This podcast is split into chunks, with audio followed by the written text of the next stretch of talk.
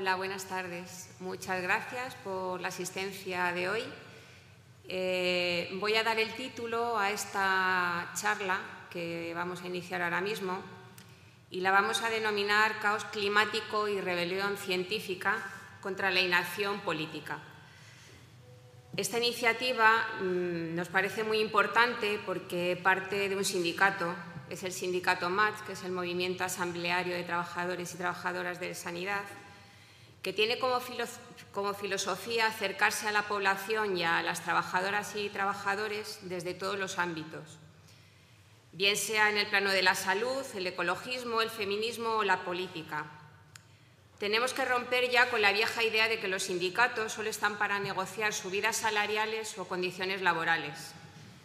El nuevo sindicalismo que necesitamos en el siglo XXI debe ser activo en todas las cuestiones sociales que nos afectan y una de las más importantes ahora mismo es la lucha contra el cambio climático. Las altas temperaturas que venimos sufriendo desde, por ejemplo, este año, desde junio, son un reflejo evidente del cambio climático que estamos sufriendo. La estación cálida en España es ahora 40 días más larga que hace 40 años. Los incendios, la falta de lluvias, la desaparición de las especies, el resurgimiento de plagas o viejas enfermedades son hechos constatados. Europa y el resto del planeta estamos abocados a futuras catástrofes si esto no se frena ya. Y ahora, sobre todos estos temas, la relación del cambio climático con nuestras vidas y, sobre todo, qué es lo que podemos hacer. Es lo que vamos a debatir aquí. Y en este acto hoy contamos con Carmen Merino, que ella es historiadora, archivera que voy a definirlo porque me ha gustado mucho. Ella pertenece a la parte de los archivos históricos. históricos. Profesora de máster en la UNED desde hace 13 años, diplomada en estudios avanzados del doctorado de Ciencias y Técnicas y Historiográficas de la Complutense, activista ambiental siendo consejera de Greenpeace España durante 10 años y hoy se integra en Rebelión Científica. Presento al segundo ponente, que es Javier Andaluz Prieto, licenciado en Ciencias Ambientales y especialista en emergencia climática y derechos sociales, culturas y políticas públicas, coordinador de clima y energía en Ecologistas en Acción entre sus trabajos destaca la elaboración de informes y seguimiento de políticas públicas y marcos de negociación internacionales, participando activamente en la organización de principales movilizaciones climáticas. Luego nos irán contando ellos, ampliando un poco más esta información. Vamos a empezar con la exposición de Carmen y luego finalizaremos, si queréis, con palabras para que haya debate en la sala. Adelante, Carmen. Hola, buenas tardes. De momento me disculpo porque estoy así. estoy muy, muy afónica, pero bueno, eh, eh, creo que me, oís bien, ¿no? bueno, pues buenas tardes. Yo soy Carmen Merino. Eh, en este momento soy miembro de Rebelión Científica, como ha dicho, ¿cómo te llamas? Pilar. Pilar. yo soy historiadora, es lo primero que quería decir, porque, bueno, en principio los integrantes de Rebelión Científica, en su mayoría, los más, eh, digamos, eh, de más alto nivel, efectivamente son físicos, matemáticos, eh, ingenieros y sobre todo pues eso, científicos, mm, da igual la carrera que tengan, si son científicos, están en el CSIC, varios de ellos. Unos cuantos los tenemos ahora encarcelados en Alemania, por cierto. Quería, queríamos pedir, y hemos pedido esta mañana por ellos, una, que, los, que los saquen lo antes posible, porque no son ellos los enemigos.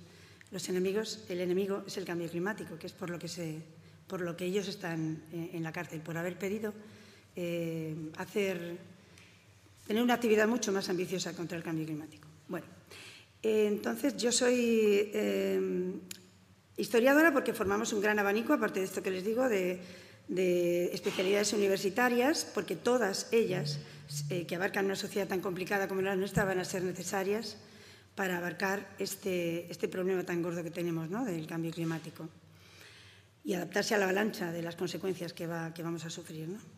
Se necesitan todo tipo de científicos. Rebelión científica es una formación que ha nacido a partir de personas pertenecientes todas a la comunidad científica que se revela sobre todo ante la inacción política y empresarial que llevamos décadas mm, anunciando los problemas y que no se hace nada. Cada COP, cada año que sale una COP, eh, se promete mucho y no se hace después nada. Em, os voy a contar que las franjas de colores que, veis en, la imagen son, van entre el azul y el rojo y, hemos cogido este, este, estos colores porque, tomando como base la, rebelión científica, representan esa evolución eh, de la temperatura media global, que sería el azul, se va poniendo rojo a medida que se va calentando. ¿no? Es un poco eh, nuestro, nuestro logo es ese. Hoy en día nos encontramos a 1.2 grados centígrados por encima del nivel preindustrial. 1.2. Eh, pero ya estamos viendo la cantidad de desastres, como ha dicho ella, causados por el aumento de temperatura.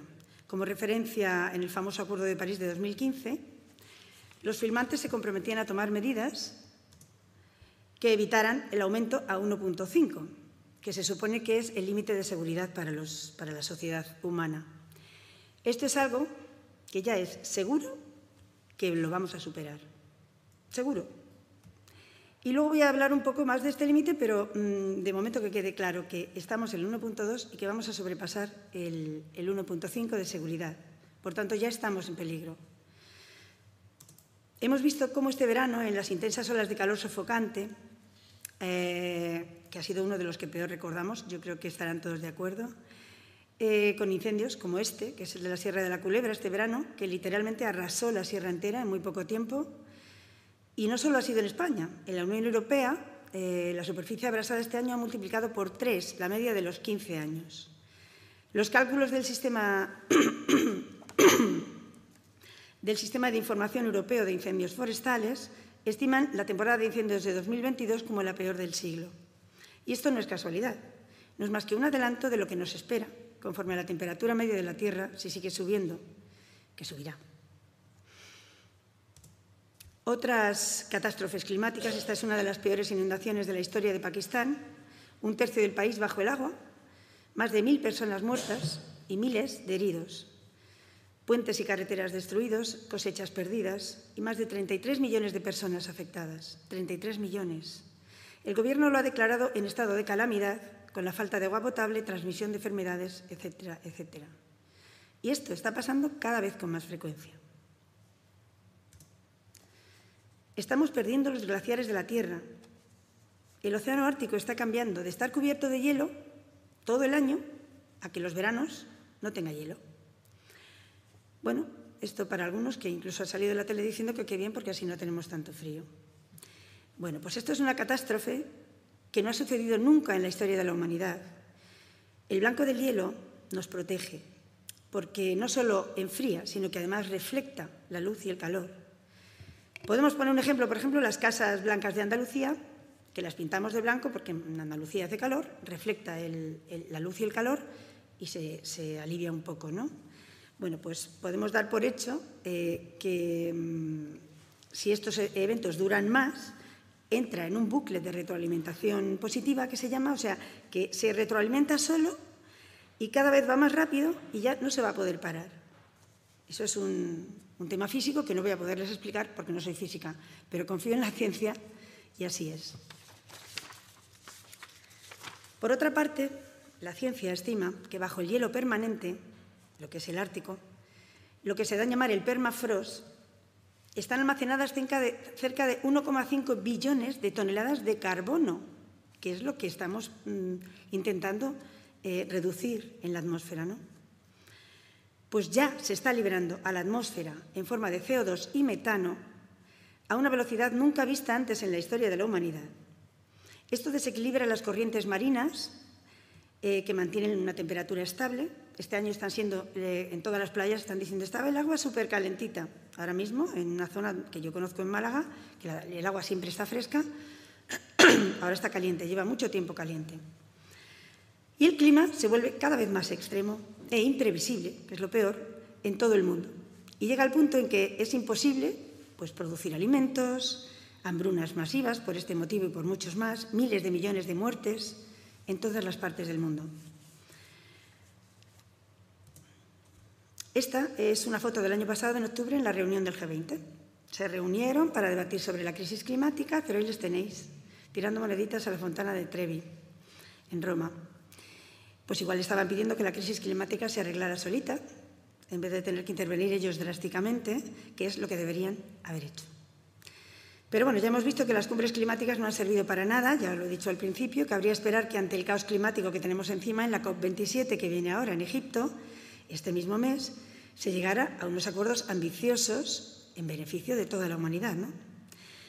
Pero bueno, la verdad es que no tenemos ninguna esperanza.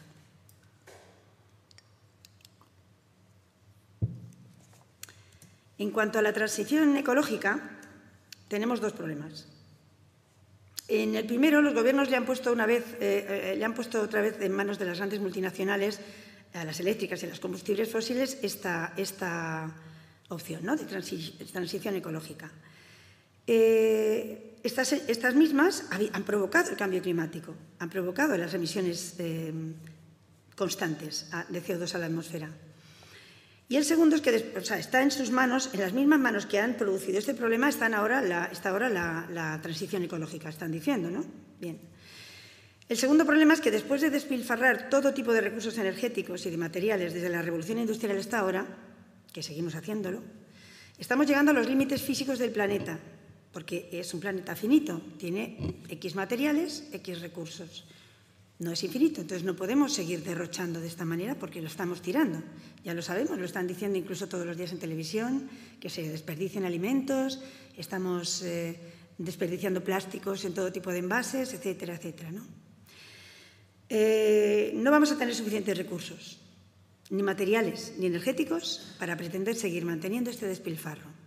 Y nuestro modo de vida actual, de derroche absoluto, de alimentos, de energía, de agua, justo todo lo que necesitamos para vivir. En cuanto a las energías renovables, si bien es verdad que son, el futuro, según Antonio Turiel, físico y científico del CSIC y experto en recursos energéticos, dice que incluso incrementando la inversión en fotovoltaica, en eólica, etc., no será suficiente para satisfacer los niveles actuales de demanda global de energía. Esto nos obliga a salir de nuestra zona de confort, evidentemente. ¿Por qué? Porque hay escasez de recursos materiales y energéticos fósiles necesarios para su fabricación y transporte. Las energías renovables mm, necesitan mucha energía fósil para poderse fabricar, para poderse transportar, necesitan muchos materiales eh, como el litio, que, está, que es escaso en este momento ya. son el futuro, pero no vamos a poder tener las mismas condiciones de vida con estas renovables que ahora. ¿Habéis escuchado hablar alguna vez de lo de cero neto para 2050?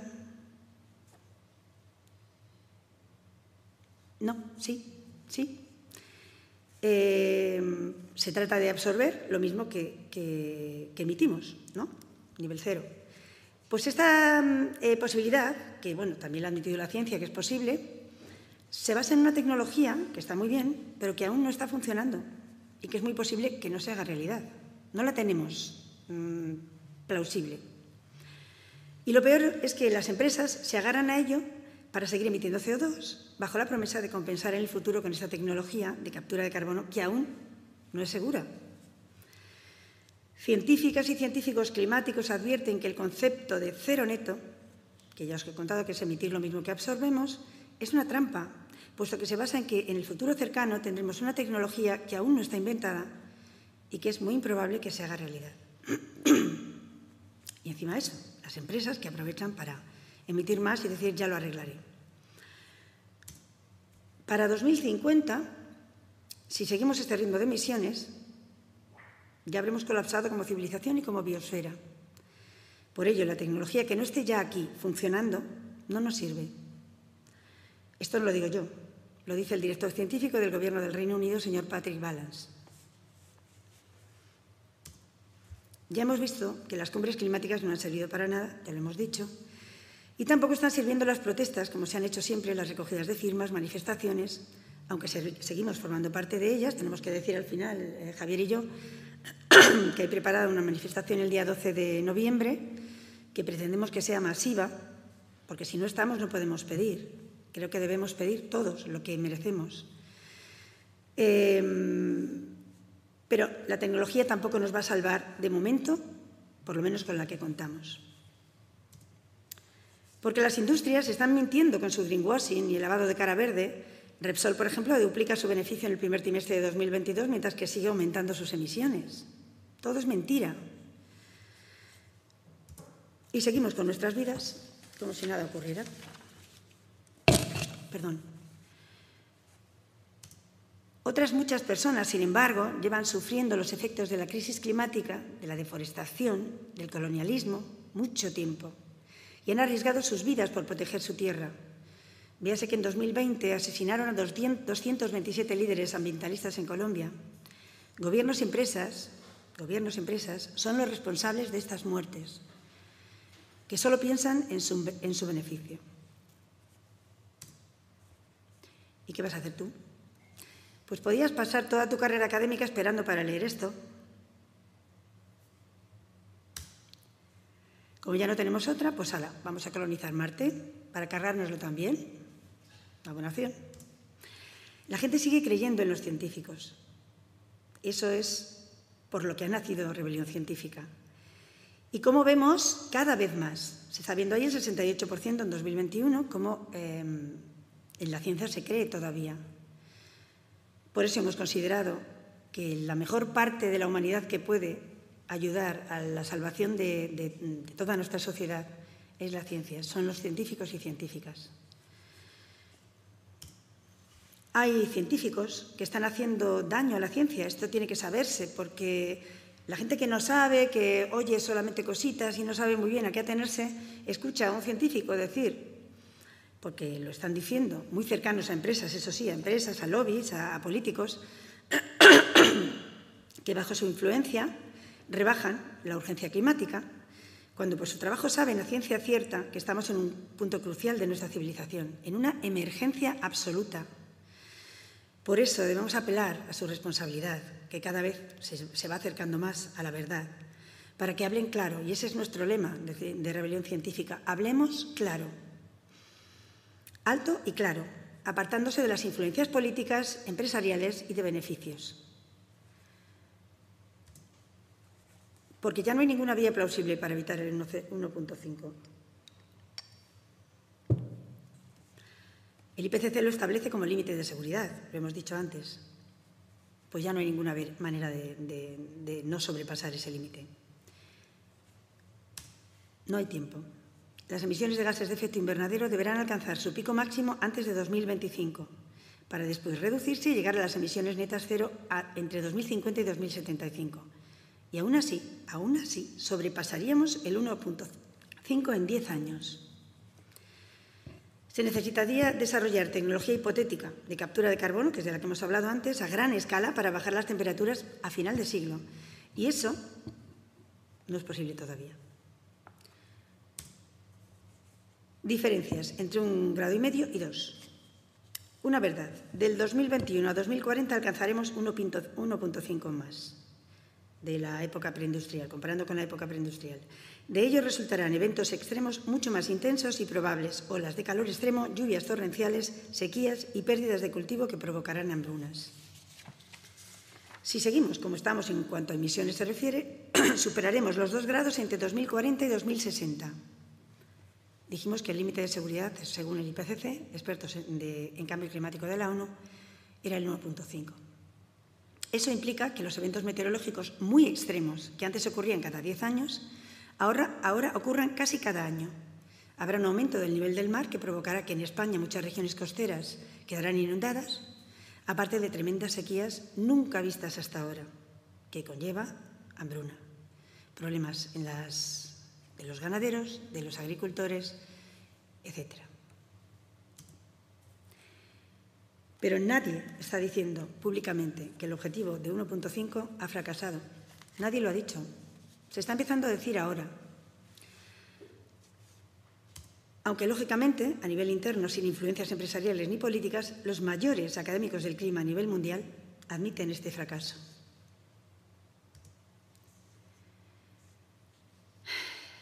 Algunos lo dicen de forma anónima, por ejemplo, en esta encuesta eh, de 92 científicos del IPCC, una abrumadora mayoría esperan que de seguir con la dinámica actual de, emisiones, el mundo se caliente 3 grados al final del siglo, por encima de, valores preindustriales, siempre con esa eh, comparativa.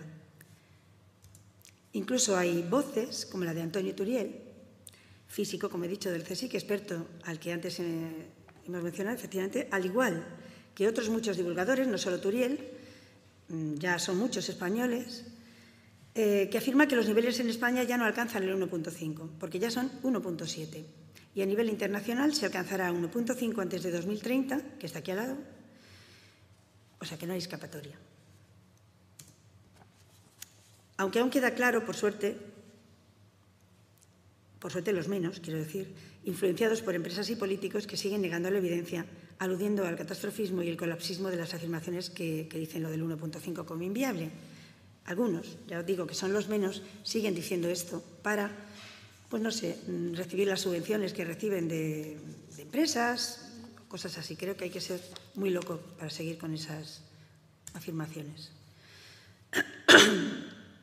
¿Y qué hacen? Responden a las afirmaciones, por ejemplo, de Turiel y de otros muchos científicos, insultando. Son mentirosos, lo que sea. Y queremos saber por qué. Y como digo, puede ser miedo a perder financiación, a ser tildados de catastrofistas o de fretarse a la realidad.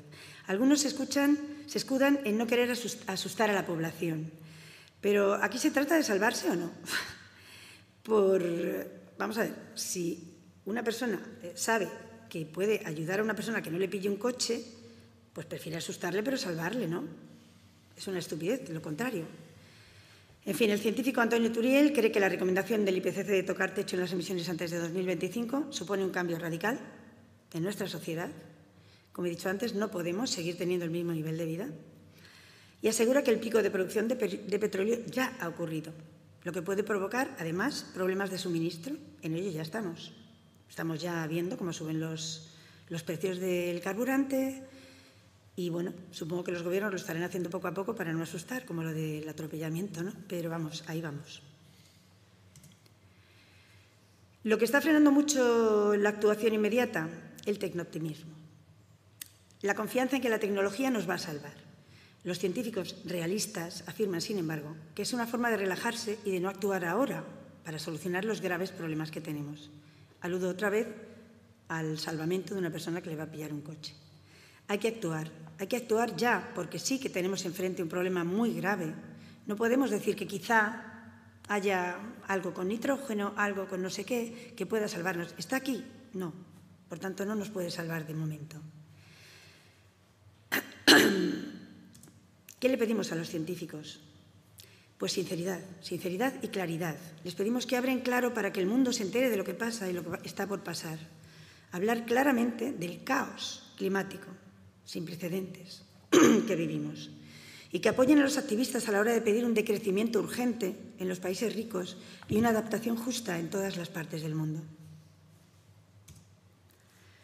El mundo académico debe hablar claro sobre lo que se ha perdido y lo que es urgente, porque cada fracción de grado, cada fracción de grado importa.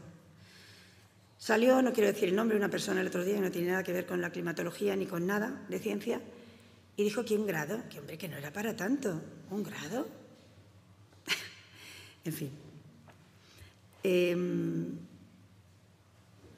eh, eh, eh, ¿Por dónde voy? ¿Me he perdido? Ya, sí. Em, bueno, rebelión climática, rebelión científica, es, un, es un subgrupo de Extinction Rebellion, que lo habrán oído mencionar.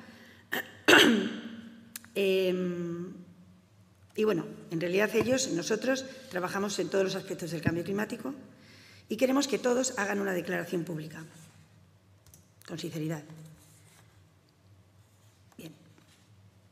La descarbonización es necesaria ya. Los científicos y académicos queremos que la sociedad sepa la verdad.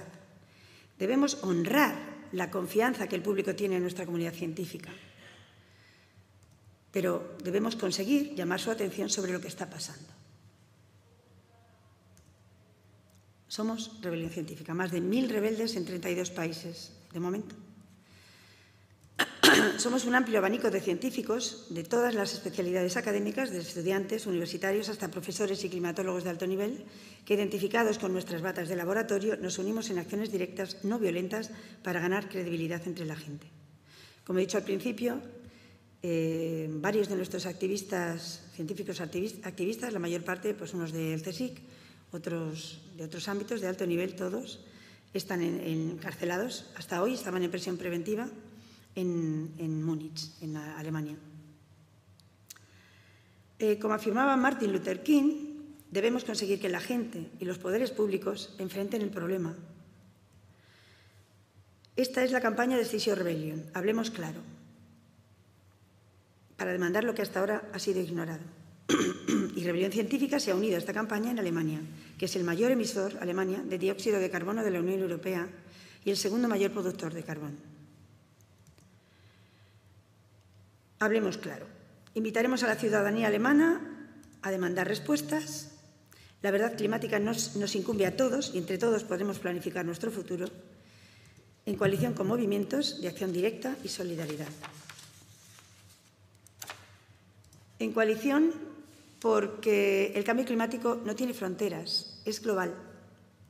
Nuestro objetivo es movilizar a miles de personas y actuar, sobre todo con jóvenes que demandan acción inmediata. ¿Por qué? Porque son los jóvenes los que van a tener este mundo para vivirlo o para pasarlo mal. Em, porque la deuda, la deuda es con los pueblos y con la naturaleza. Y bueno, em, con acción directa y presión ciudadana tenemos tres demandas estratégicas para el gobierno alemán, científica, global y nacional. Antes hemos visto la científica, que es el 1,5 que ha fracasado.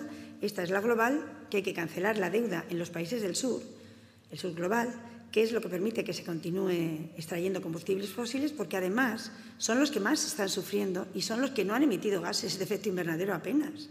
O sea, justo el norte global es el que ha cometido el, el, asesinato y, resulta que el sur es el que está pagando todavía deudas. Entonces, nosotros queremos que se le permita eh, no pagar la deuda a esos países para que puedan por lo menos sobrevivir a todo lo que están pasando ya.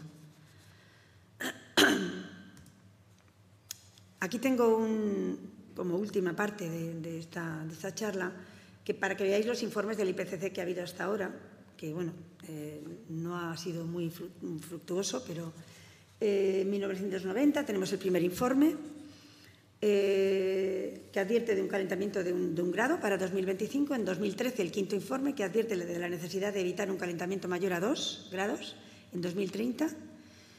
En 2018 el informe especial donde se registra el calentamiento de un grado y se ponen objetivos para limitar a 1.5 y evitar el 2. Y en 2021 el sexto informe registra un calentamiento de 1.1 y la Organización Mundial eh, a ver, es que no lo veo. Bueno, que se va a alcanzar un 1.5, pero ya se ha alcanzado, con lo cual ni siquiera tienen cabida ahora mismo. Son los famosos informes del IPCC. Eh, bueno, yo creo que voy a poner aquí el siguiente, que es contacta con rebelión científica, porque creo que mm, es de suma importancia que todos nos sumemos a esta solicitud de rebelión científica y admitamos que está en nuestras manos pedirle a todos los gobiernos y a los eh, que rigen nuestras, nuestras vidas políticas que hagan algo muy radical para solucionar el problema tan grave que tenemos. Gracias.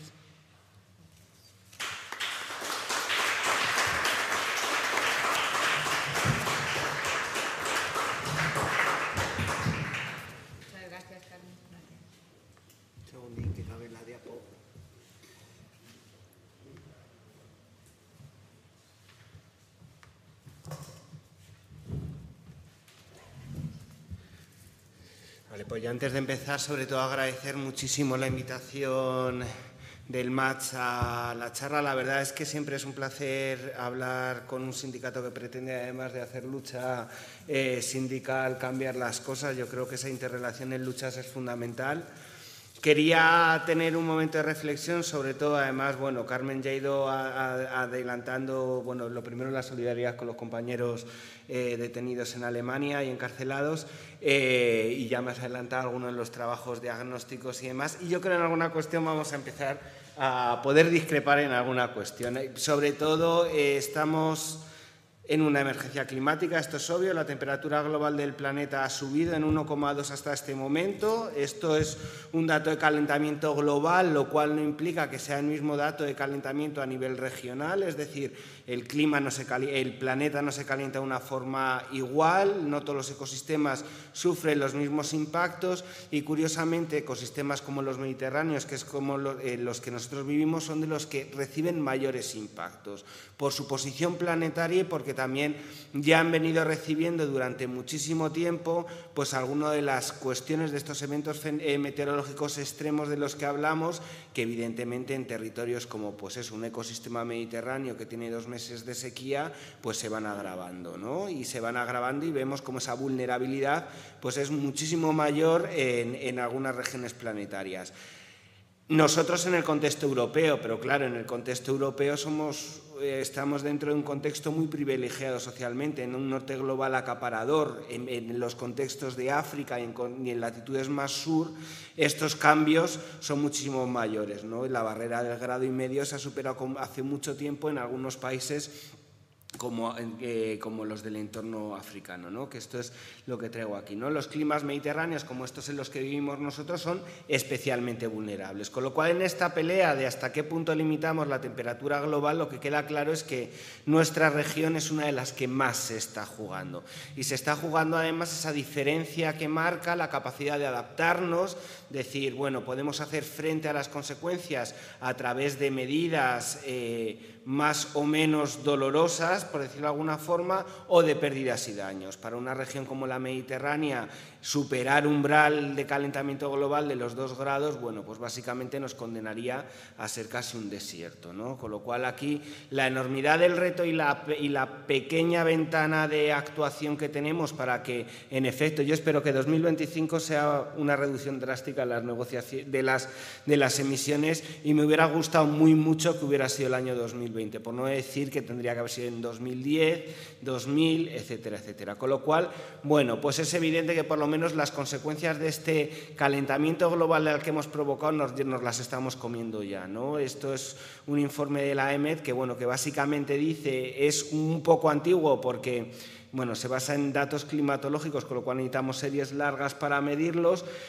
y este verano ha sido especialmente preocupante. Nuestro verano, que todavía no sé si seguimos climatológicamente en él, porque las temperaturas se acercan muy mucho a lo que era una condición de verano, pero básicamente nuestros meses centrales del verano, julio y agosto, han supuesto una ola de calor continua. Se han dado durante esos días los parámetros en los que nominamos olas de calor, llegando a marcar un récord de 46 días de calor. ¿no? Es evidente que las consecuencias climáticas ya están aquí que nos las hemos comido y que tenemos claros dónde está el problema en estos momentos. ¿no? Entonces, un poco deteniéndonos dónde se están produciendo las, las emisiones en, en, un estado como el español. Ojo, es muy distinto la situación que tenemos en España, la situación que tienen otros países. ¿no? Los países del norte global, acaparadores y con una gran deuda climática, una de las cuestiones que salen en nuestros inventarios con claridad es que el sector más emisor es el transporte.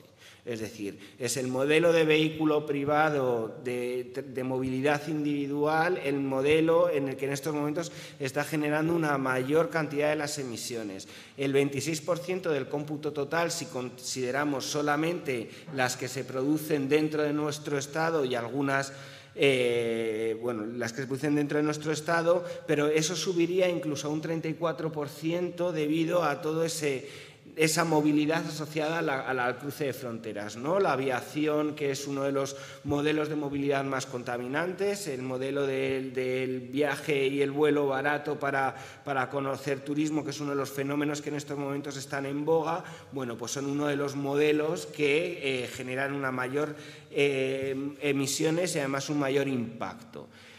Eso iría seguido por el sector de la generación de la electricidad, que en España es un parámetro que está reduciéndose generalmente por el, carbón y por la penetración de las renovables, aunque ahora, y bueno, luego eso si queréis nos metemos un poco más, estamos viendo claramente como el despliegue de una tecnología como la renovable también está teniendo unos, tremendos impactos en el territorio, sobre todo debido a una auténtica falta de planificación y a que nuevamente pues, se repiten las malas praxis de un sistema capitalista que nos ha traído a la situación actual, donde la acumulación del capital y el gran poder de las grandes industrias y los grandes lobbies industriales pues eh. Otro de los sectores más preocupantes, me voy a saltar industria, que sería como el tercero, es el de la ganadería y la agricultura. ¿no? Sobra decir que además en España, en, en, este nuevo fenómeno de las macrogranjas, tenemos un incremento de emisiones, un incremento no solamente de emisiones, sino en muchos casos de contaminaciones asociadas, de nitratos en aguas, debido sobre todo a la falta de gestión de manejo de purines eh, y, bueno, evidentemente la atrocidad que suponen todas estas macrogranjas, tanto las condiciones de vida de los, de los animales como en, en, en, las, en todas las la gran cantidad de materiales, comida, alimentación, agua y demás necesitan introducir. ¿no? Este cambio precisamente de un menor consumo de carne en nuestras dietas es como uno de los pilares muy claves para enfrentar la emergencia climática. Luego tenemos el sector industrial, que aquí existen mayores problemas y que es un sector complejo, y por último tenemos el sector de la generación de residuos. Más o menos aquí es donde estamos produciendo la mayor parte de nuestras emisiones de gases de efecto invernadero y es precisamente los cambios en los modelos de todos estos sistemas lo que en estos momentos es urgente atacar para enfrentar esta reducción de los gases de efecto invernadero a nivel general. Si miramos tradicionalmente, si un país como España o como nuestros territorios ha estado a la altura, la, conclusión obvia es que no. Es decir, España se comprometió en el protocolo de Kioto a que no iba a incrementar en más de un 15% sus emisiones de gases de efecto invernadero y en vez de no cumplir el protocolo de Kioto, llegó en el año 2007-2008, que a todos nos sonará por la gran burbuja inmobiliaria que hubo en este país, a incrementar hasta en más de un 50% las emisiones que tenía en 1990. Tras la crisis eh, de la burbuja inmobiliaria y en los siguientes años, bueno, nuestras emisiones han ido reduciéndose ligera y paulativamente y en estos momentos estamos en torno a un 8, 9 o 10% más de las emisiones que teníamos en, en 1990. Pero bueno, si nos damos cuenta, las grandes empresas emisoras en este país, pues básicamente son las grandes eléctricas, los grandes sectores asociados a las grandes industrias eh, petroquímicas y del, petróleo, y tenemos por ahí, por ejemplo, la producción del acero o los cementos, que son de los sectores en estos momentos con mayores emisiones de gases de efecto invernadero. Eh, uno de los informes que ha, de, los, de la ristra de informes de los que nos hablaba Carmen y que a mí me gusta especialmente fue un informe que salió en 2018. ¿no? En este proceso de negociación de, de, las emisiones a nivel internacional, lo que, uno de los procesos que se hacen, bueno, voy a detenerme un poco en esto. ¿Por qué para nosotros el Acuerdo de París es un tremendo error? ¿no? ¿Y por qué, y esto venimos denunciándolo en el año 2015, y por qué en estos momentos es un instrumento que es completamente incapaz de enfrentar las, auténticas reducciones o de forzar sobre todo a que los países eh, hagan lo que tienen que hacer? Básicamente porque París en lo que se basa es en un proceso que lo que hace es preguntarle a los países qué es lo que estáis dispuestos a hacer y cada país responde a su realidad nacional. ¿no? Entonces, ¿qué pasa? Por lo mismo que nos pasa en España, pasa en Alemania y pasa en muchísimos otros países. Los países se muestran incapaces a nivel nacional, local, regional, de tener medidas suficientes como para garantizar que sus objetivos de reducción sean compatibles a ese horizonte del grado y medio que ha marcado el IPCC y que es el estándar sobre el cual se valoran la suficiencia o no de los compromisos. El IPCC fue muy claro, estableciendo en el 2020 que había que reducir del orden de un 7,6% nuestras emisiones anuales para cumplir ese objetivo de alcanzar o de no incrementar el, incremento de la temperatura global en grado y medio a finales de siglo. Eh, esto es básicamente las proyecciones que hace el IPCC de lo que estaríamos dispuestos o no a hacer con determinadas incertidumbres, porque bueno, la modelización matemática es compleja, Y bueno, más allá de hasta qué punto vamos a ver sobrepasar en, las próximas décadas ese horizonte de grado y medio, que parece casi asegurado que lo vayamos a, superar a nivel global, eh, cómo debemos de ajustar esa reducción de las emisiones para que antes del siglo no hayamos superado esa barrera del grado y medio eh, y nos mantengamos dentro de la mayor seguridad posible, que en este caso sería mantener la reducción de emisiones acorde al horizonte más conservador o con, mayor, o con mayores reducciones eh, que sea el que se valore para la reducción de las emisiones. Pero antes de entrar un poco a los impactos de la salud, sí que me quería detener a una cuestión que yo creo que es clave, sobre todo cuando estamos manejando conceptos que son muy necesarios, que hasta el propio IPCC reconoce esa necesidad mundial de decrecer en términos netos nuestros consumos de materias y de energías. En países como España probablemente estemos hablando de reducciones cercanas a dos tercios de nuestra energía para el año 2040, si queremos cumplir con las indicaciones del IPCC. Pero yo creo que también una de las reflexiones claves es que estas emisiones tampoco se producen igual y que no podemos meter en un, en un saco a todo el mundo, sino que vemos claramente cómo hay una clara relación entre cuestiones como los niveles de renta y la capacidad de, eh, de generar, en estos casos, degradación climática. Esto es tan claro que a nivel mundial el 10% de la población, ese 10% que más tiene, es responsable de casi la mitad de las emisiones. ¿no? Esto es un informe que salió en Intermonosfam.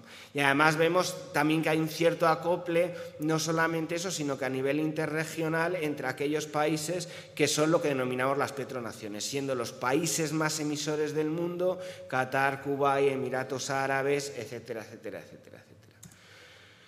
Pero me voy a detener un poco en los temas de salud. Hace unos días salía un informe de, Lancet Countdown, que, es un recopilatorio de numerosa literatura en temas de eh, de medicina, ¿no? de Lancet es una famosa y prestigiosa revista, y venía a poner cifras y números a los, a los distintos fenómenos y procesos que se estaban dando en los temas de salud relacionados con el, cambio climático. Además, el informe es muy claro en, determinar que, es que cada vez se ve un incremento exponencial de todos estos efectos. Esto es que aquí no la veo muy bien, es la seguridad eh, alimentaria, ¿no? es decir, las personas que en estos momentos no viven en, situación en la cual no pueden recibir todos los nutrientes necesarios para su correcto desarrollo. Vemos además claramente como estos últimos años, que son los años más cálidos, porque llevamos enlazando como 3-4 años que marcan historia récord, bueno, pues esta, esta seguridad eh, eh, alimentaria se va incrementando exponencialmente. Además, otro de, las, de los puntos que tiene el informe y sobre el que valora es ya no solamente estamos hablando de efectos obvios, sobre el desarrollo y la nutrición de un montón de, población que se ve sometida a estos procesos de inseguridad alimentaria, sino que aquí se ve también una ligación clara con consecuencias sobre la salud mental, ¿no? que son cuestiones en las que a veces no nos detenemos mucho. Y precisamente como esas situaciones de estrés que hay, esas situaciones de vulnerabilidad y de trampa de la pobreza en la que viven muchas, muchas familias, no solamente tiene efectos directos sobre su capacidad de nutrición, sino que también tiene efectos directos sobre su bienestar emocional y sobre su salud mental. Entonces, eh, esto es una de las cuestiones que plantea. Otra de las, de las, cuestiones que plantea es la exposición que estamos teniendo precisamente a estas olas de calor, ¿no? Eh, lo regionaliza además y lo regionaliza, que esto me parece eh, bastante relevante por el nivel de... Ah, el índice de desarrollo humano. ¿Vale? Y, va viendo claramente, bueno, pues cómo sean esos picos y mira, y curiosamente es África, que es uno de los países más vulnerables en una latitud de los que mayores efectos tiene. Estima el estudio que la gente de los grupos vulnerables que han sido expuestos precisamente a estos efectos sobre mayores olas de calor en 2021 ha, sido, ha habido 37.000 millones, porque esos billones son americanos, son 3.700 eh, millones eh, de personas más que en, las décadas del 86 al 2005. Pero además también vemos claramente como, bueno, esto se va acoplando con una situación en estos momentos de letalidad. Y vemos además cómo estas olas de calor cada vez son más eh, letales y se llevan eh, y, cuestan mucho más vidas de personas, especialmente en esos grupos vulnerables que son por debajo de 14 y por encima de 65 años no solamente es un tema de salud directamente, sino que podemos eh, mirarlo desde una forma también laboral ¿no? y, ver claramente, esto ha habido varios informes durante varios años, cómo además esto está afectando en el absentismo laboral, ¿no? en horas de, calor eh, debido a esta exposición a las altas temperaturas. Nuevamente, además también hay aquí un sesgo que tiene que ver con dónde estamos o en qué vivimos y nuevamente son los la agricultura y, la, y el sector de la construcción seguido el de manufacturas, los que reciben un mayor impacto de ello. ¿no? Hay una relación bastante evidente que es la gente que suele trabajar en, el exterior. ¿no? Y como ya tienen que empezar a racionalizar esas horas para prevenir olas y golpes de calor, porque a determinadas horas en determinadas localidades ya no se puede trabajar en eh, cuestiones bueno, de fuerza física y demás debido a, los a posibles problemas como por ejemplo eh, los golpes de calor. Pero también crece, por ejemplo, la gente expuesta, especialmente esto es un problema mucho más relacionado con, los países más del sur global, eh, por la falta sobre todo de medidas de precaución y por la interrelación muchas veces que hay entre masas forestales y asentamientos humanos, a poblaciones, a la, exposición a los humos de los incendios forestales.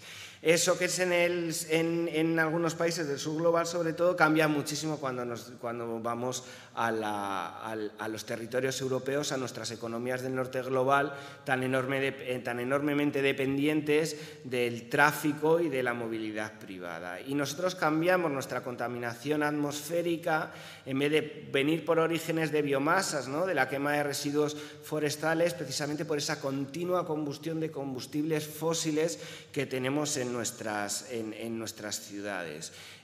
Tanto el cambio climático trae condiciones meteorológicas que permiten una mayor acumulación a, nivel del aire que respiramos de los, contaminantes atmosféricos, como es evidente esa interrelación, ese derroche energético y derroche de combustibles fósiles que tenemos en, nuestras economías, que vienen asociadas a contaminantes muy relevantes, eh, como son los óxidos nitrosos o el ozono, que generan problemas sobre la salud. Varios han, han, descendido sobre este tema y han hecho varias eh, numeraciones, la que recoge varias eh, modelizaciones. La que recoge fundamentalmente el, estudio de Lancet habla que en España las víctimas no, este es de la Agencia eh, Europea del Medio Ambiente, en España las víctimas de la contaminación fueron ese en, en 2021 hasta 30.000, 23.300 por partículas menores de 2,5, 6.250 por óxidos de nitroso y 1.820 por ozono, lo que supone duplicar los 16.000 fallecidos prematuros anuales que se, que se estimaban hace apenas dos décadas. Es decir, que ya estamos sufriendo un claro agravamiento de, de la salud de toda nuestra ciudadanía precisamente por la exposición a todos esos eh, contaminantes y por las nuevas condiciones meteorológicas que nos trae el cambio climático. Pero entre las amenazas que traen, y esto es una de, de las cuestiones que planteaban en el estudio de Lancet Countdown, es el, y que ya conocíamos de hace mucho tiempo, es la dispersión y la mayor propagación de algunas enfermedades eh, que estaban bien en otras regiones por las temperaturas o bien que están ligadas a las temperaturas. ¿no? Vemos, por ejemplo, como el dengue a nivel global está incrementando bastante y se espera que corresponde al cambio climático, bueno, pues tanto eso como otras muchas enfermedades pues vayan apareciendo en latitudes de mucho más al norte y afectando a mayores capas de vulneración, de, a mayores capas de personas.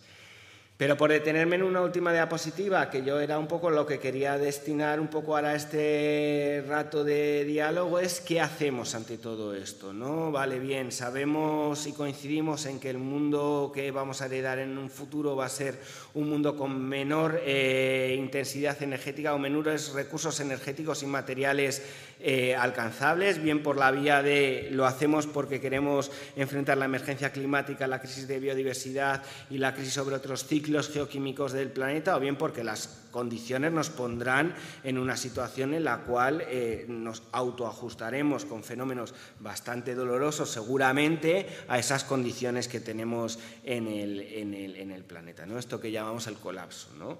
Eh, esto es una realidad que tenemos que afrontar. Eh, desde la óptica de, el hoy es fundamental abrazar esto e intentar impulsar todos los cambios políticos, sociales, económicos y culturales necesarios precisamente para salirnos de este sistema que está basado en el acaparamiento de recursos naturales y humanos eh, para, pervivir, para, para pervivir y además en una obsesión absurda con la búsqueda de un crecimiento constante y sostenido en el tiempo que es imposible, que ya estamos viendo cómo está tocando un fondo y cómo esto se está repercutiendo en las, en las sociedades actuales. Es decir, toda esta crisis energética que vivimos hoy eh, a consecuencia de la invasión de Putin a Ucrania o de cualquier eh, otra situación coyuntural, no estaríamos así si hubiéramos hecho esa transformación económica hace 20 años. Nos encontraríamos en un punto en el cual las transformaciones eh, que necesitamos son muchísimo más drásticas, muchísimo más rápidas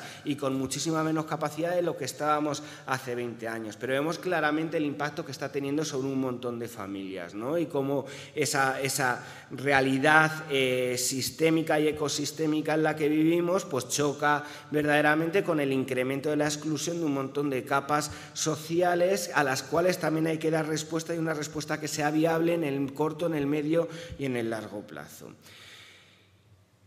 Pero centrándonos un poco en estos momentos, ¿qué hacemos con todo esto? Bueno, pues tenemos las, las poblaciones que en estos momentos tienen capacidad para asumir algunas medidas eh, coyunturales y de transformación en el cambio de hábitos y de usos es fundamental. Es decir, no vamos a ocultar que, bueno, que trasladarse de vivir del gran oligopolio energético eh, a una cooperativa, por ejemplo, de comercialización de energía renovable consigue un menor impacto sobre el cambio climático. El, el empezar a vivir sin tener la propiedad de un vehículo privado y sin depender tanto del coche para nuestros desplazamientos es clave, no solamente para el cambio climático, sino precisamente para frenar todas esas afecciones sobre la salud que tenemos derivadas de la quema de, combustibles fósiles. Pero también tenemos que impulsar, por ejemplo, alternativas de agroecología, poner en, contacto los consumidores con los productores hacia modelos de agricultura que sean respetuosos con el planeta, que no requieran,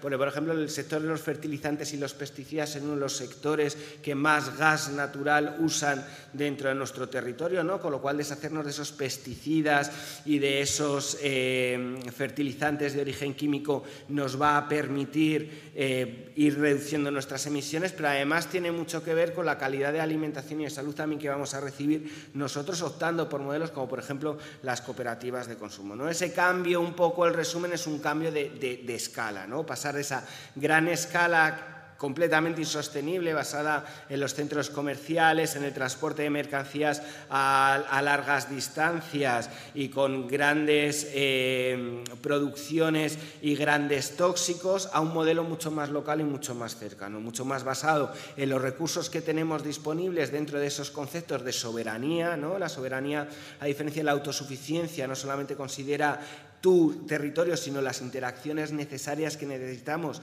porque la respuesta al cambio climático, nos guste o no, solo puede ser global y coordinada, porque si alguien no lo hace, sus emisiones nos van a contar absolutamente igual. ¿no? Entonces, impulsar estos modelos de soberanía donde las regiones se hermanen y tengan en cuenta precisamente esa, esa necesaria adaptación a los límites que nos impone nuestro planeta y a ese respeto y esa protección, por ejemplo, a la biodiversidad, ¿no? porque es uno de los temas que olvidamos muchas veces, que, que esta crisis climática también es una crisis sobre la biodiversidad y que la pérdida de la biodiversidad también nos afecta en muchísimas cuestiones.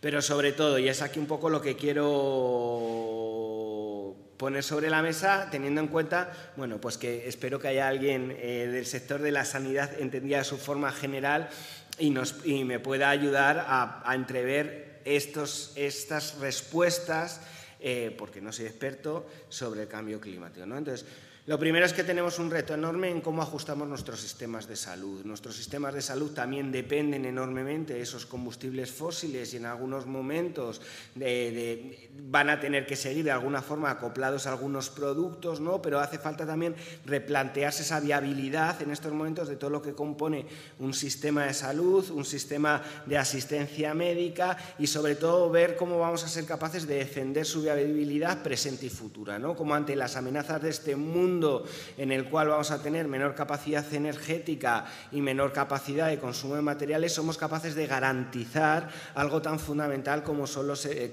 es la sanidad y la sanidad pública, además con pública en mayúsculas, eh, dentro, de, dentro de estos cambios sociales que tenemos que hacer. No soy muy experto en esto, pero lo dejo aquí porque tenemos una compañera de ecologistas que sí que es médica y de esto sabe y a mí me parece bastante importante que es el papel de prevención en la salud. Es decir, no solamente es un tema de vamos a ver cómo paliamos a todos estos impactados que van a incrementarse con el cambio climático, sino qué medidas necesitamos intervenir e invertir, ¿no? Cómo necesitamos, por ejemplo, eh, establecer programas de pedagogía o de educación, por decirlo de alguna forma, para trasladar medidas a las poblaciones para que enfrenten precisamente estas olas de calor tan intensas, la hidratación, la sombra, etcétera, etcétera, etcétera, etcétera, y también como lo vemos también desde una óptica mucho más mayor, desde una prevención comunitaria y que ya no solamente sea el individuo como tal, sino sean las comunidades las que entre ellas eh, evalúan y ven cuáles son los impactos que se van a decir y buscan medidas, bueno, pues para de alguna forma prevenir los peores efectos o acompañar cuando esos efectos se están produciendo.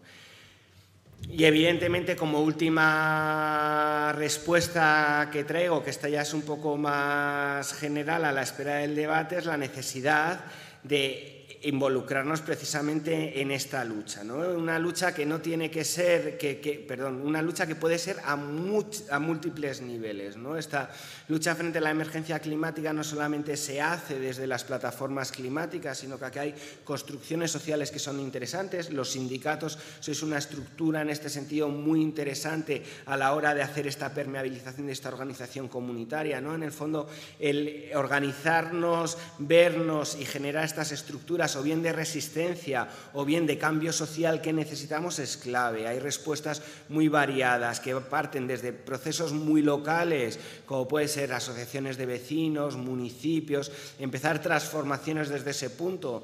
En Ecologistas tenemos un proyecto en Córdoba que es Barrios por el Clima, que es un gran ejemplo, además, precisamente de cómo desde la activación barrial se puede intentar cambiar algunas... Eh, suposiciones, incertidumbres, frustraciones de la incapacidad de actuación, ¿no? porque yo entiendo que con todos estos datos estamos todos un poco a veces con, este, con esta sensación de frustración de qué hago yo ¿no? y, qué hago yo, qué puedo aportar para enfrentar este, este futuro cada vez que se ha pintado más negro, pues ahí la entrada en una organización comunitaria, en organizaciones, en dar una estructura, en cambiar de esta vida del trabajo al supermercado a una, a una vida que tenga mucho más que ver con desarrollar pilares eh, de interacción relación entre, entre los compañeros de trabajo, entre el barrio, empezar a crear resistencias desde la parte más local para luego irlo enhebrando a nivel regional, local, global, etcétera, etcétera, es una, una, cuestión clara. Y una de las líneas claras que en estos momentos es importante y que a mí me gusta señalar en muchos momentos es el concepto, un concepto como la ciudad de los niños, de Francesco Tonucci, que en el fondo viene a hacernos replantear un poco qué modelo urbano tenemos ¿no? y, cómo hemos, llevamos muchos años diseñando Pongo las ciudades, pero podría cambiar ciudades por sistema, vida y por muchísimas cosas, pero voy a poner el ejemplo de las ciudades. Hemos diseñado ciudades destinadas generalmente a hombres de mediana edad con un nivel adquisitivo medio, medio alto y con vehículo propio, es lo que se basa básicamente el diseño de nuestras ciudades, hacer ciudades vivibles, que es para lo que queremos. Lo que decía Francesco Tonucci era mirarlo desde la perspectiva de los niños. ¿Qué necesita un niño para vivir en una ciudad? ¿no?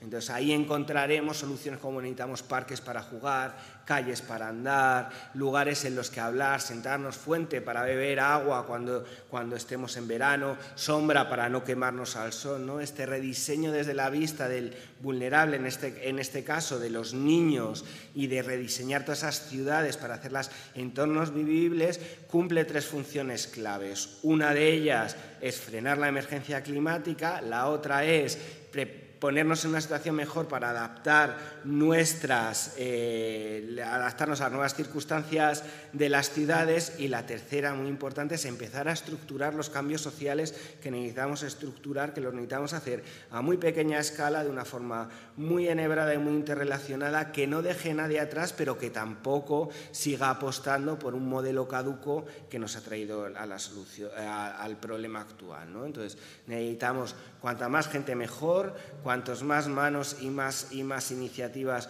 mucho mejor, y es la hora de empezar a revertir eh, precisamente esta emergencia climática ante esa inacción de los gobiernos. Muchas gracias.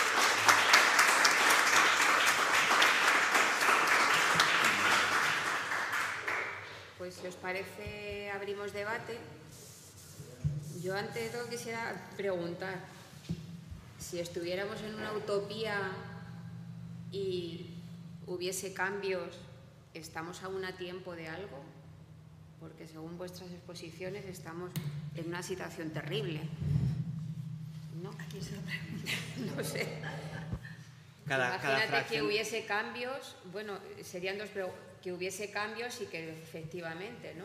las ciudades fueran más vivibles, eh, se frenara el exceso de, o sea, el consumo excesivo que hay de plástico y de fósiles y de toda materia natural, estaríamos a tiempo de algo porque estamos realmente mal.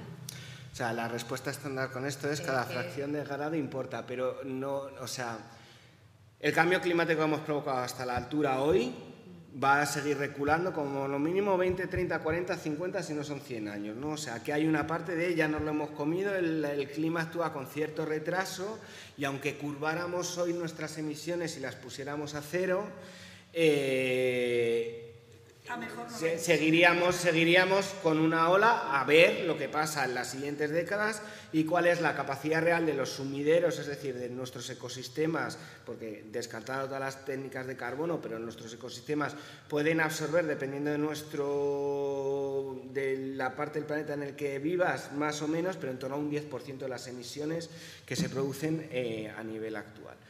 Es evidente que algo nos vamos a, eh, esto va a seguir y, tarda un tiempo en estabilización, pero cada medio, cada fracción de grado importa. Es decir, si somos capaces de frenar no solo mismo las consecuencias a grado y medio que a dos grados, o que, porque el límite de grado y medio dos grados se estableció porque en teoría cuando eh, eh, en torno a los dos grados se activarían todos los bucles de retroalimentación, con lo cual no hay espacio entre los dos y los tres grados. O sea, es muy difícil que el clima se estabilice en ese loop. Pero bueno, esto son cuestiones tal.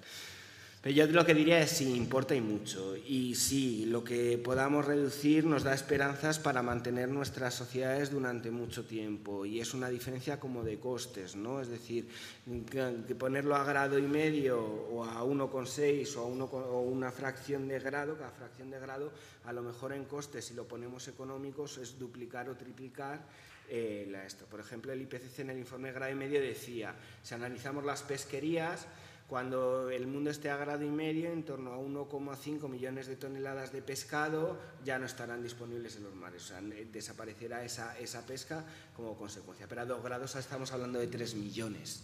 Entonces, es el doble de, impacto. Entonces, esas diferencias son cuantificables y, e importantes. Y luego la otra, en cuanto a la inacción política, ¿por qué cuando se llegan acuerdos eh, para reducir determinadas emisiones o reducir basura, eh, ¿por qué se tarda eso? ¿Y por qué se tarda tanto tiempo si hay un acuerdo hoy de reducir algo y, el, y se pone eh, fecha dentro de cinco años. En el año 2030 se va a reducir. Sí, eso se dice, pero luego no se hace y ya está. Claro. Han hecho, bueno, Javi lo sabe mejor, Javi, ¿cómo te llamo? que se han hecho chanchullos de yo te compro a ti las emisiones que tú puedes, eh, porque yo no emido, emido tanto, o sea, son chanchullos.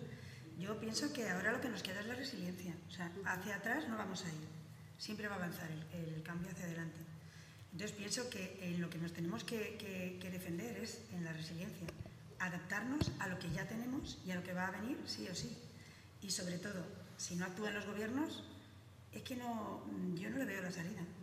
Porque a nivel individual, pues podemos hacer muchas cosas, las ha comentado Javi, pues sí, eh, yo de toda la vida ahorro muchísimo en todo, eh, por, por, por, inercia, pero yo no sirvo, o sea, quiero decir, no soy nadie, ¿no? Eh, ni usted, ni usted, ni usted, o sea, somos cada uno, tiene que ser el gobierno el que decida eh, por nosotros y luego nosotros.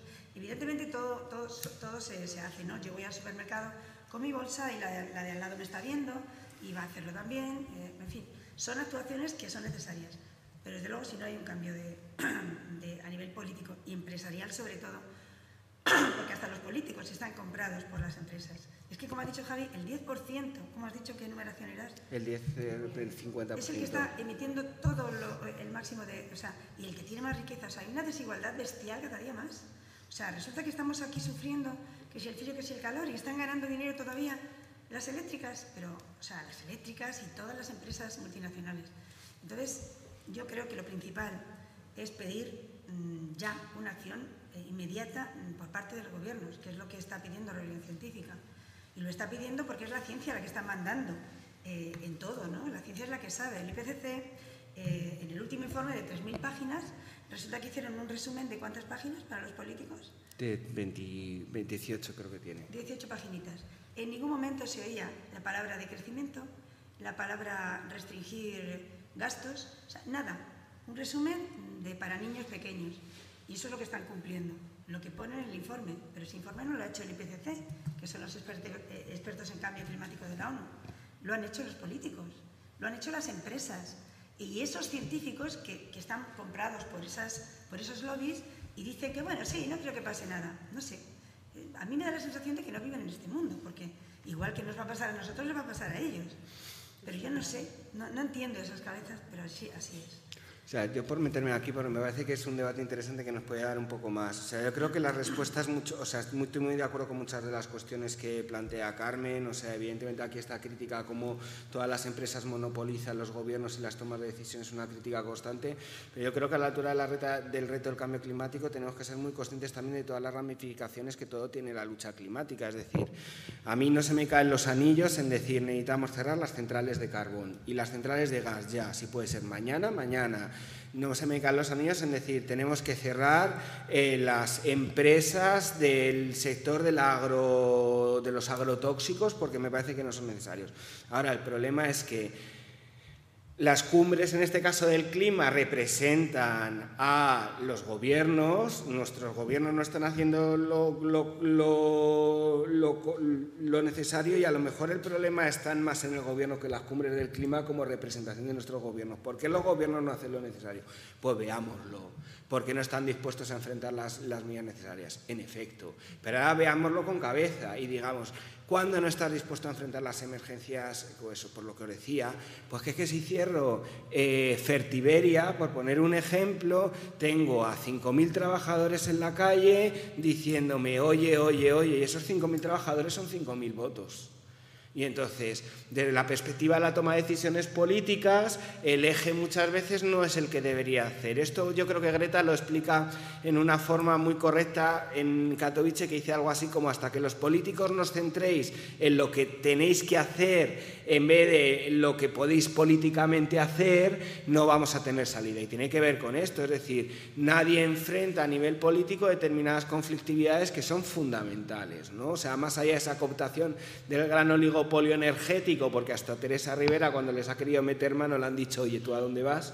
Y le han frenado un montón de cosas, pero luego a nivel local, cercano y demás, pues tenemos toda esta serie de cosas, ¿no? Entonces, tenemos que dar una respuesta al cambio climático es combinada en muchísimos aspectos, no solamente la demanda política, sino en plantear alternativas, plantear otros modelos de trabajo, porque claro, mientras sigamos vinculando el trabajo a la productividad y a labores productivas y no valoricemos cuestiones como los cuidados o incluso ser ecologistas como un trabajo masivo del mundo, pues evidentemente todos los gobiernos se ven anclados a estas reticencias.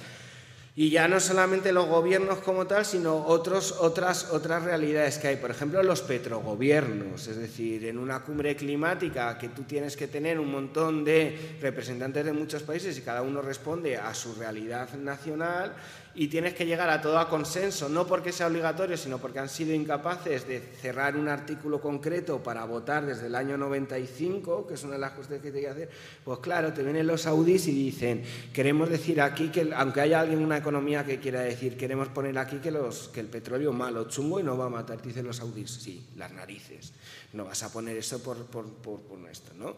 Y llega a España y dice, bueno, a, mí me gustaría forzar mucho más a esto, pero no lo va a hacer porque ni tan siquiera a nivel territorial es capaz de plantear en su, en su ordenación jurídica que es suma y nadie le puede decir nada, lo suficiente como para hacer esto, pues no será. Entonces, ¿dónde está la clave? En el cambio político. Pero, ¿qué panorama político? Es lo que tenemos. Bueno, es que el informe del IPCC lo que deja clarísimo es que el capitalismo es incompatible. Sí, sí, y deja clarísimo además el decrecimiento. Ahí, necesitamos un cambio sistémico. O sea, es un cambio sistémico, por eso es tan difícil. Tú no puedes decir, venga, pues ya no compro, porque entonces se hunde la economía. O sea, hay que hacer un cambio radical desde el principio, desde abajo. Y por supuesto, tenemos que conocernos y ver esta situación para decidir que vamos a colaborar siendo muchísimo, muchísimo más. Eh, yo diría, austeros. Pero no vamos a ser más infelices por ello. Estamos acostumbrados a una sociedad de gasto, de despilfarro y de yo si no tengo todo lo que quiero tener, no soy feliz. Vamos a pasar a ser felices con muchísimo menos. O sea, eso ya os lo digo, va a ser una sociedad mucho más bonita, pero hay que bajar. Hay que bajar la resiliencia. E, efectivamente hay cambios eh, necesarios porque, por ejemplo, es muy necesario que los hospitales, las residencias, los colegios estén surtidos de energía. Pero nosotros no, necesitamos derrochar la energía, estamos en, la última, en el último escalón. Queremos, yo creo que primero hay que defender el bien común, que son esos estamentos donde, donde, donde que os digo, y después eh, lo demás. Pero lo demás, en muchos casos, es superfluo. No sé, así es. ¿Tenéis alguna intervención para...? Eh, vamos a ver. Lo que una Efectivamente, efectivamente hay unos personajes ahí que salen en la fontana de Trevi haciendo un poco lo que decía, que yo creo que es, que es la reflexión, o sea, lo que nos hace falta es mucha pedagogía muy cercana a muchas personas, o sea, es decir, al final es mucho más cambiante en muchos momentos el tú a tú, y más transformador que alguna de las cuestiones que planteamos.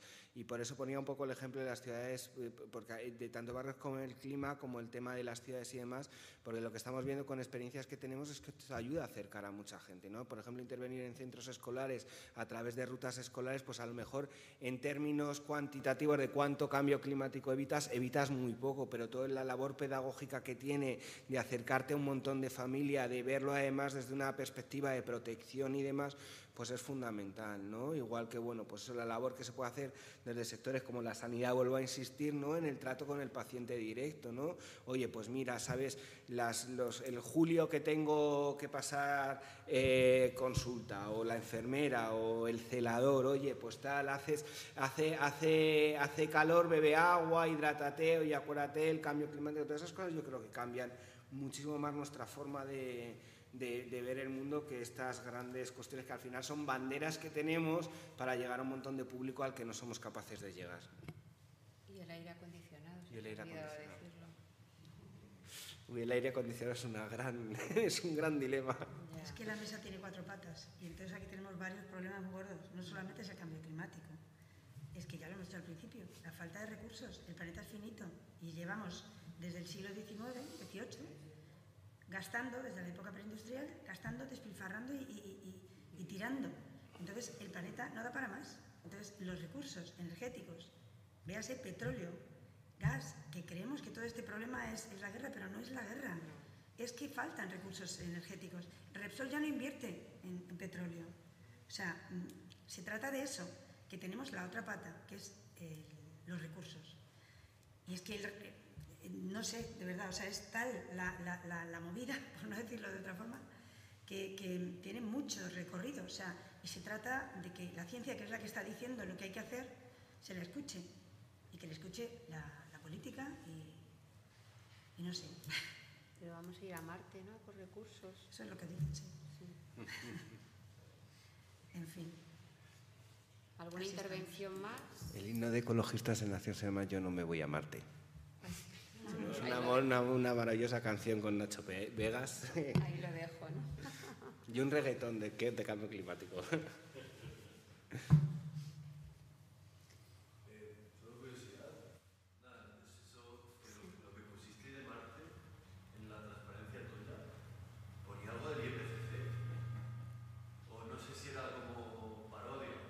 Ahora mismo no recuerdo la foto. Es que tenía como una transparencia que ponía... Ah, sí, sí, bueno, sí. Era una... ¿Por qué tenía que ver el IPCC? ¿O como que era una crítica del IPCC? la pregunta. Mm, no sé exactamente porque ahora no recuerdo la foto, pero sí. O sea, mm, el IPCC dice y luego se hace lo que se hace. Nos vamos a Marte, vamos a, poner semillas de no sé qué. O sea, hay muchas invenciones con el nitrógeno, hay muchas cosas que están por ver, pero están por ver, todavía no se pueden aplicar. Entonces, no se puede dar esa cabida al optimismo, el decir, bueno, pues si nos vamos a Marte, pues ya está. pero, ¿qué es eso? No, hombre, no, no, no, ni mucho menos. El, el IPCC sí que ha contemplado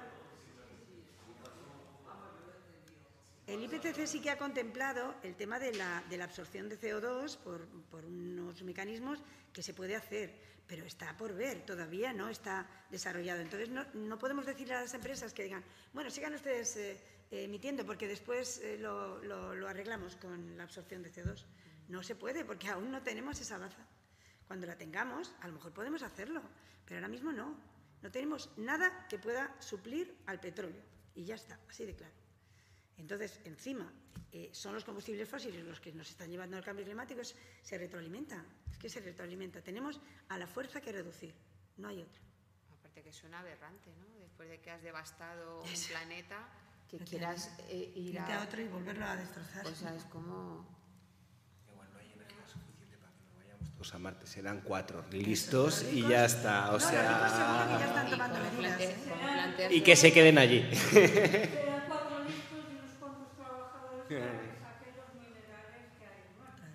Ese es otro, el extractivismo, no hemos hablado del extractivismo, pero eso es, es terrible, porque para las renovables hace falta muchísimo litio, muchísimo, no sé cómo se llama, neodimio, un montón de, materiales que para sacarlos, que ya quedan pocos, hay que montar una descomunal y ya tenemos un 60% de biodiversidad asesinada Solo nos queda seguir haciéndolo con más extractivismo.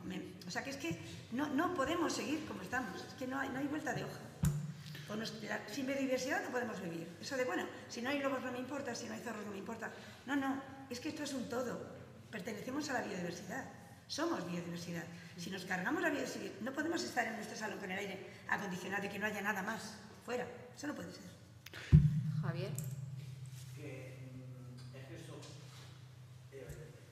claro que es muy difícil esta lucha por muchas razones, que, que,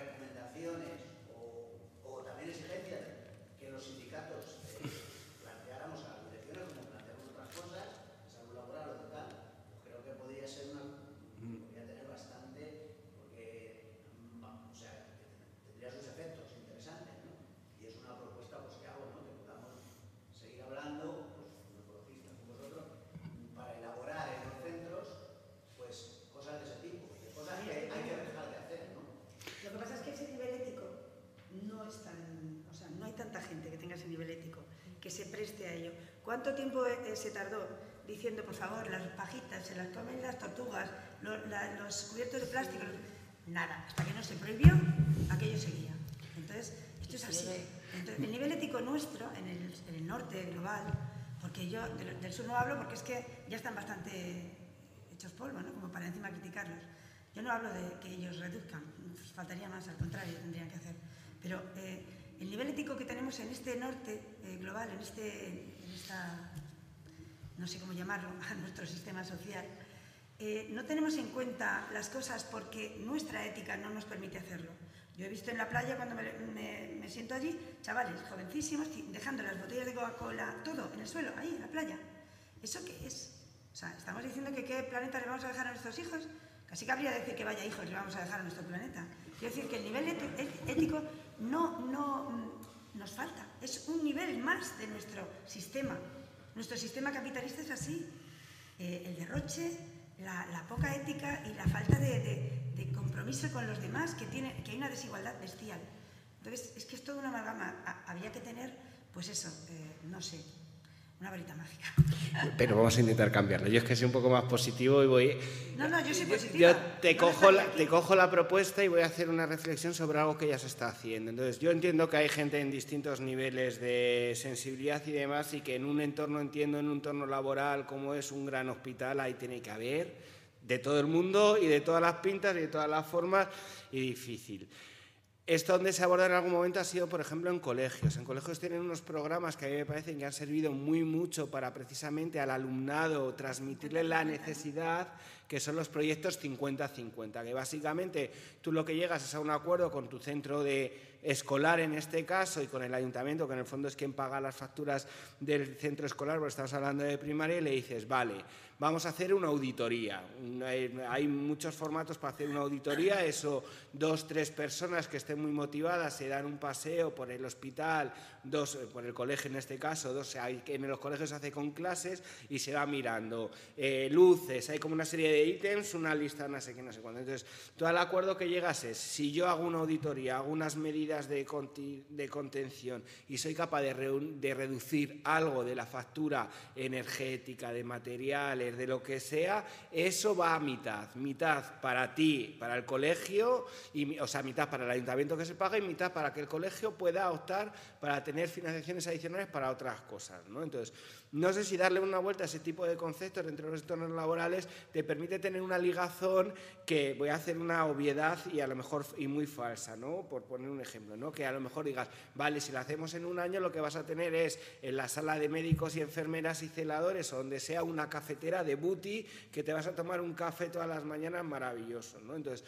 Sí que es cierto, perdón por decirlo de alguna forma, que es engañar un poco a la gente y demás, pero también es una vía de entrada para incrementar sensibilidades con un montón, con un montón de, de personas. Sobre todo cuando hablamos, que no es lo mismo unos niños que les puedes decir, venga niño, hazlo, que, cuando hablamos de tal. Entonces, sí que hay muchas iniciativas, se han avanzado muchas cosas de estas, son cambios que a lo mejor en créditos, en términos eh, sustantivos de cantidad de reducción que vamos a hacer, son muy pequeños, que son fundamentales. Y voy a aprovechar para hacer una contra, una contra pregunta, por ejemplo, una de las cuestiones que yo tengo, a ver si alguien me la sabe responder, ¿no? En medicina y en gestión sanitaria es la necesidad de lo desechable.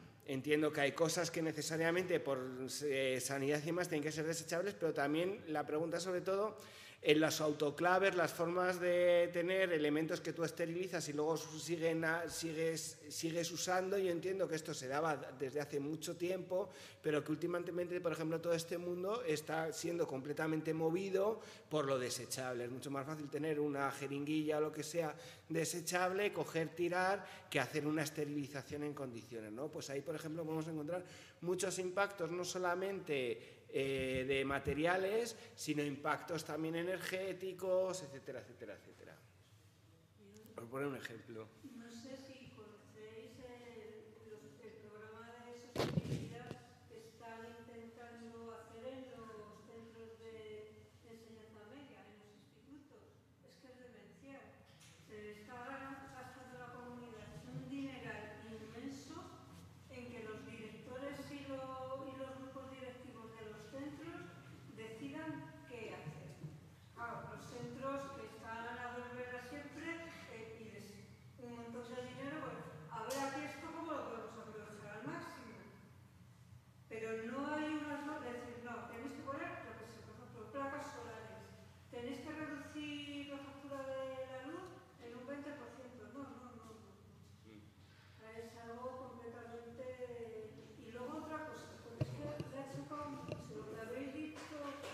sobre los valores éticos, la ética y todas esas cosas. Es que a mí me da la sensación de que la solución pasa por ahí.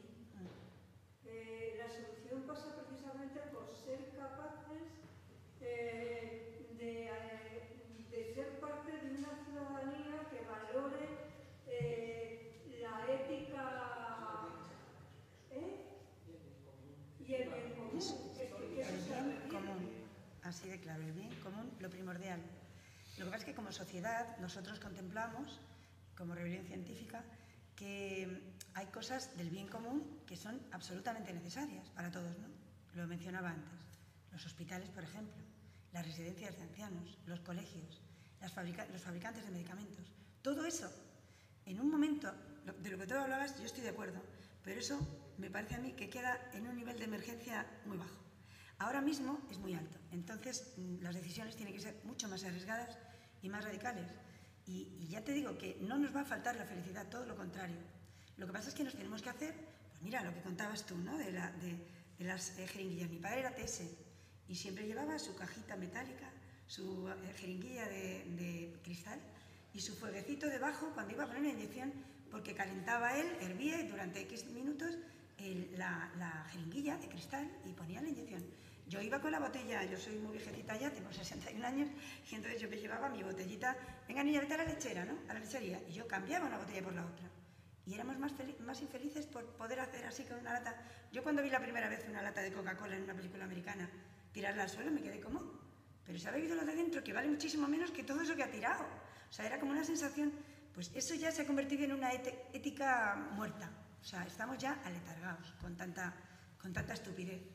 Y creo que lo que dice esta, esta chica, que está, lo- todo está en la ética ya. Y la ética que tienen que tenerlos también los políticos y saber, ¿no? Y, y- y darnos al bien común lo principal. Si no hay energía suficiente para todos, distribuirla en los sitios de- del bien común. Y después, lo demás.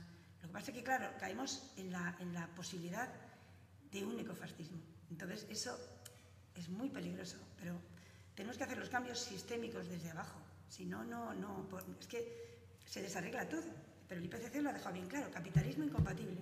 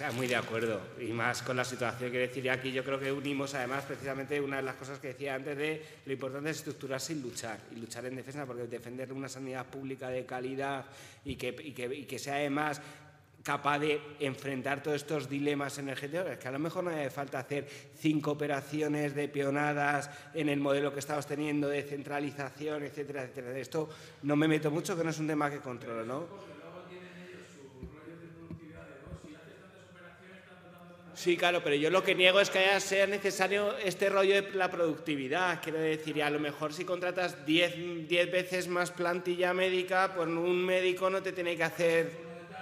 Pero es que es un cambio de modelo también, porque todos, son, todos los médicos adscritos son en turno de mañana.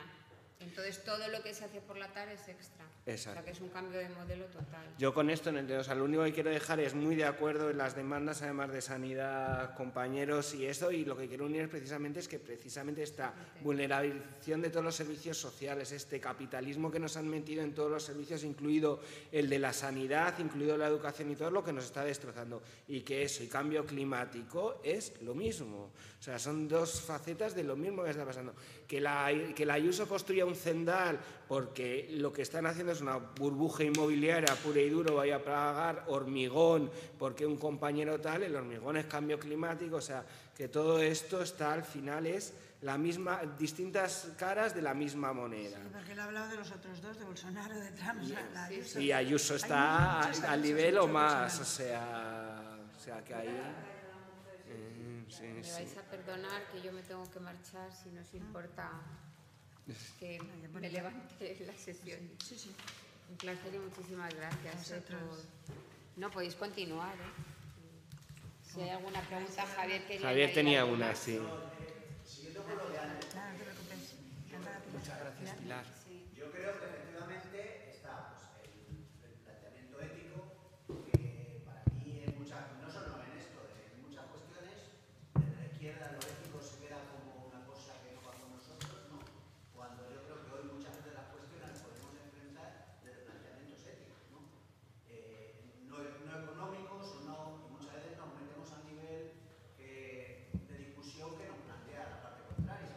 Pero aparte de lo ético y las exigencias a los gobiernos, yo, entra- volviendo al- a, a- a ámbitos más pequeños, como son los hospitales, porque, eh, o sea, el tema de, de los residuos, o sea, eh, en un hospital como donde yo trabajo, Ramón y Cajal, donde trabajábamos 5.000 personas, donde cada día pasaban 27.000 personas por ahí, el nivel de mm, descontrol de los residuos, de las cafeterías, de los plásticos, y el nivel de, de descontrol de la, de la energía, por ejemplo, muchas veces como llevábamos prisa dábamos a todos los ascensores, ¿vale? Pues llegaba primero, claro, todo eso.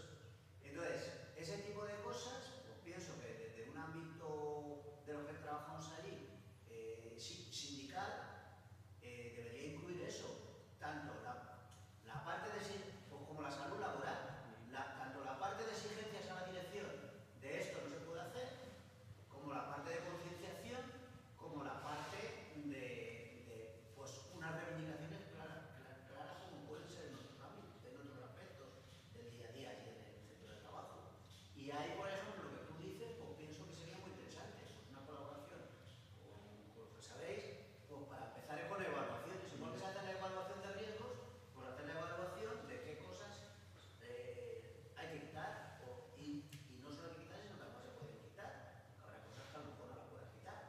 O, por ejemplo, una residencia no vas a quitar en verano mm, el aire acondicionado, que de hecho lo quitan, ¿no? Porque Ya. ese verano eh, era un desastre la cantidad de... En situaciones, eh, en situaciones de emergencia, lo que han hecho con los ancianos es que no vayan al hospital. Y, no han puesto una edad clave, ah, no, hasta los de 70 pueden entrar, los de 60 no. O sea, ya es como... 7.291 murieron en dos meses Ya. sin ir al hospital. Qué horror. la residencia. Pero bueno, volviendo a lo de antes, entonces a lo mejor eso sí que sería útil, unos criterios para hacer evaluaciones de Es muy buena idea, claro. Yo te cojo el, este, Miguel tiene mi contacto, cuando queráis me voy a Egipto unos días a la vuelta, eso es relativamente fácil hacer una auditoría de sacar y eh, eso ya se lo pasas al sindicato. Pues nada, no hay ninguna palabra más, así que muchas gracias a todos y a todos. Te quería preguntar a ti, eh, ¿cómo ves eh, esta agricultura que se está haciendo, hidropónica, que se está haciendo en edificios? Si la ves viable, si la ves... No me arriesgo porque no la controlo, no es un tema que controle muy mucho. ¿Arquitectura has dicho? Jardines verticales. Agricultura. en. Se está haciendo en todo tipo de edificios eh, y bueno, yo lo que vertical, dices, estos jardines verti- verticales. Normalmente se están utilizando edificios que están en desuso y se está utilizando, se está aprovechando para hacer agricultura con un consumo de agua eh, el 10% que una agricultura convencional. Y ¿En las terrazas? ¿O dónde? En vertical. Ah, en vertical también. Ya. Ya hay una amplia gama de productos que se cultivan en, en la agricultura hidropónica. Lo único que quería, si alguno sabíais algo, Yo no lo conocía. O sea, yo los compañeros, o sea, lo que, uh, lo que no me atrevo es como a decirte mucho más porque aquí los compañeros pues, de agroecología son los que mejor controlan este tema. En principio, si las bases y los sustratos son buenos y no vienen de químicos y demás y la forma tal, en principio es positivo, pero habría que mirar de qué modelo estamos hablando, qué dependencias tiene y demás. También hay, por ejemplo, todas las técnicas de permeacultura que tienen que ver con, cultivar ya directamente con muy o casi poca agua y demás, pero es que aquí no me atrevo a nada porque no soy experto en agroecología. A mí me ha gustado mucho lo de la redistribución de las ciudades porque creo que es im- imprescindible. Los que vivimos en las ciudades necesitamos que haya más mm, árboles, que haya más verde por todos lados y eso podría ser una opción porque eso eh, mejora mucho eh, a nivel cambio climático. Bueno, pues lo dicho, muchas gracias a todos.